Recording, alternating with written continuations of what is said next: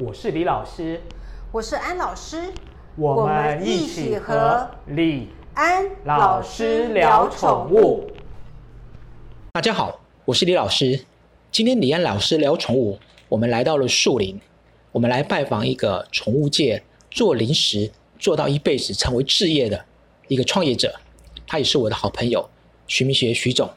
所以我们今天来采访那个徐总，顺便跟大家请教一下我们台湾零食的一些发展，以及我们该怎么选购零食才对我们家的毛孩比较健康。那一开始呢，我先介绍一下徐总。那徐明雪徐总，其实我的习惯叫她徐姐，她在做肉干已经做了十七八年了，所以我相信在台湾如果要介绍肉干的话，她绝对是最适合的人选。那我们请徐总。呃，徐姐来跟我们大家呃介绍一下。呃，各位听众大家好，李老师好。那我是许明雪，我在十八年前投入宠物这个行业，就是卖宠物肉干，那一卖就卖了十八年了。那今天很荣幸有这个机会来跟李老师一起跟大家介绍一下宠物肉干该怎么挑选跟怎么吃。好，在我所认识的里面啊，除了王宝钏有苦守寒窑十八年，再来就是徐姐只卖肉干十八年。那这十八年来，我们可以，可能徐姐，我想问一下，说，那就您的观察，在台湾的零食市场里面，呃，主要的产品会是什么？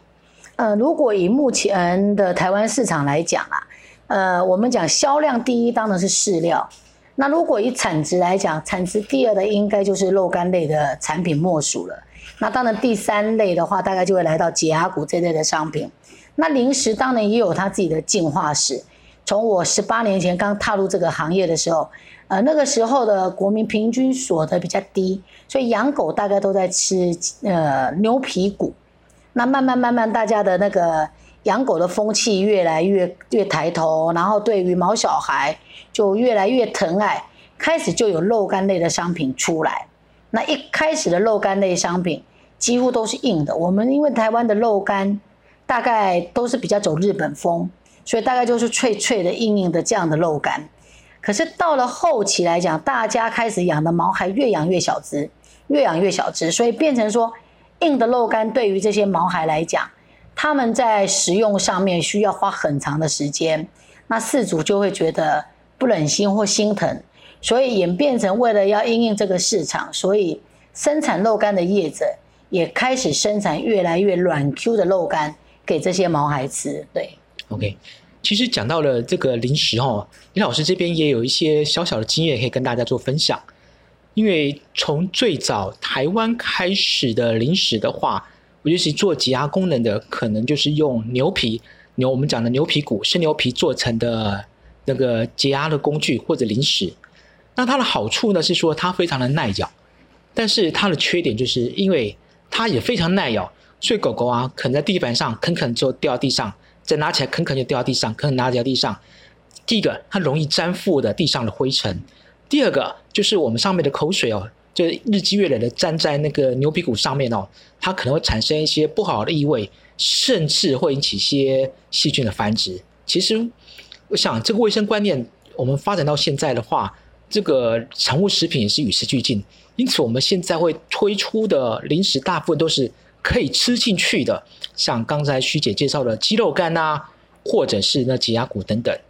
那既然我们讲到鸡肉干、挤压骨，我想各位，尤其特别是养狗的毛爸毛孩们，一定不陌生。那徐姐，你可以帮我们，可能听众也稍微介绍一下。那如果我们在选鸡肉干跟挤压骨的时候，这两个有什么不同的差异，或者是功能上的不同？好，那个刚刚李老师讲的很好，就是说，在我这个十八年贩售的经验当中，我也曾经卖过牛皮骨。那我有消费者就是养个小贵宾或小马尔济斯，他买了一只大的七寸的牛皮骨给他吃，就那只狗狗一吃那个七寸，吃一个礼拜，吃到拉肚子。原因不是因为牛皮骨让它拉肚子，是因为那根解压骨在他们家的沙发里面滚来滚去，滚了七天，加上口水粘附以后，细菌就滋生了。可是慢慢也慢慢这几年来，大家开始给狗狗吃牛皮骨的习惯开始改变，转成吃解压骨。所以目前的解压骨一根大概都是适量的长度，狗狗大概一次就可以吃完，加上它的软 Q 程度，也比牛皮骨来得好。所以除了可以从功能呃物理性的解牙以外，它又是整根可以吃进去的。所以目前大家大概都会用解牙骨去取代用牛皮骨解牙这件事。那刚刚李老师有问到说，呃，鸡肉干跟解牙骨有什么不同？其实应该说一个就是肉类，那一个当然就是比较淀粉类的商品。那肉类的话，其实它不能当主食，可是因为毕竟。狗狗它的天性就是属于比较肉食性动物，所以肉对它来讲吸引力很高。所以当你要训练它，你要跟它互动，或者你要奖励它的时候，你给它适当的这些肉类商品，你会发现它跟你的互动会更好。那我刚刚有讲到说，因为这近几年来开始大家走向变软的鸡肉干，那软的鸡肉干不是不好，可是我觉得，毕竟它不是主食，所以当我们在喂食这类软的肉干的时候，我们也希望大家能够适量。那其实硬的肉干也没有不好，因为毕竟狗狗它的牙龈的那个咀嚼能力是人的好几百倍，我们还是适当要让它有一些硬质的东西让它来做咀嚼，训练它的牙龈，那才不会说年纪不到了，结果它什么东西都咬不动。好，那那讲到解牙骨这一块，解牙骨我们讲的说，有很多人问我说，徐姐徐姐，那加什么东西可以让它洁牙？其实我会告诉消费者说，并不是。我们刻意添加什么东西让它解压，而是解压骨本身有造型，那它有一些 Q 度。狗狗在吃这个解压骨的同时，它那个解压骨的五星或者四星这些造型会带动它牙龈的磨磨合摩擦，甚至把它的牙菌斑啊牙垢就一起带走。所以我们常常讲说，解压骨其实应该是物理性的功能，它会高于它本身的食材的功能。那当然这几年为了要让，毕竟它是淀粉类。如果家里的毛孩又吃肉吃习惯，你丢一根什么味道都没有的洁牙骨，它一定不吃。所以这几年的洁牙骨又开始会添加一点点肉在里面，那甚至加一点功能性的商品。我们希望他在吃完这根洁牙骨的同时，不是只有吃进淀粉，而是吃了一些我们添加的红曲、叶黄素，好，然后胶原蛋白，让他也每天适量的补充一些这些营养保健品。对，哇，非常。谢谢徐姐详细的介绍。